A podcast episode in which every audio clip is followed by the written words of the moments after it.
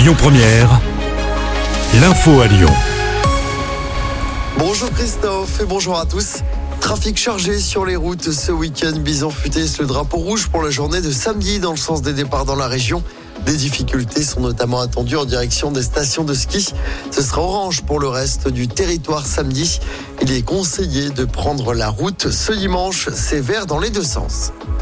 La ligne aérienne entre Lorraine Aéroport et celui de Lyon n'est plus en service. Elle avait été relancée en novembre dernier par la compagnie Twinjet. Il y avait neuf trajets par semaine dans de petits avions d'une vingtaine de places.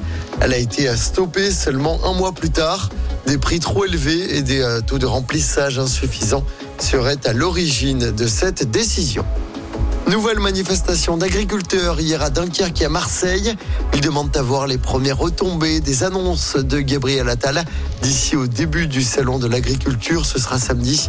Emmanuel Macron reçoit aujourd'hui les deux principaux syndicats avant de nouvelles annonces du Premier ministre ce mercredi.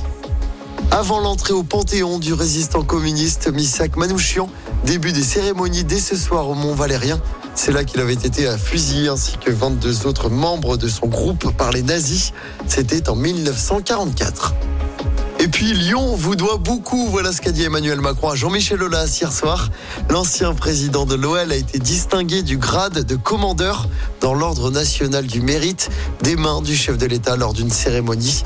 De nombreux invités étaient présents à l'Elysée. L'actuel propriétaire de l'OL, John Textor, la ministre des Sports, Amélie Oudéa Castera, l'acteur lyonnais Clovis Cornillac ou encore le président de l'Asvel, Tony Parker.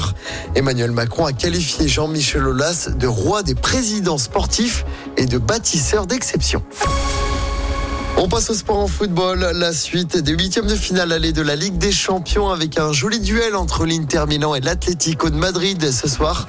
Dans l'autre match, le PSV Eindhoven de l'ancien coach de l'OL Peter Boss reçoit le Borussia Dortmund. Coup d'envoi des deux matchs à 21h. Et puis toujours en foot, on connaît l'adversaire de l'OL féminin en demi-finale de la Coupe de France. Les Fenotes recevront l'équipe francilienne de Fleury 91. Le match se jouera le 10 mars à. Écoutez votre radio Lyon Première en direct sur l'application Lyon Première, lyonpremière.fr et bien sûr à Lyon sur 90.2 FM et en DAB+. Lyon Première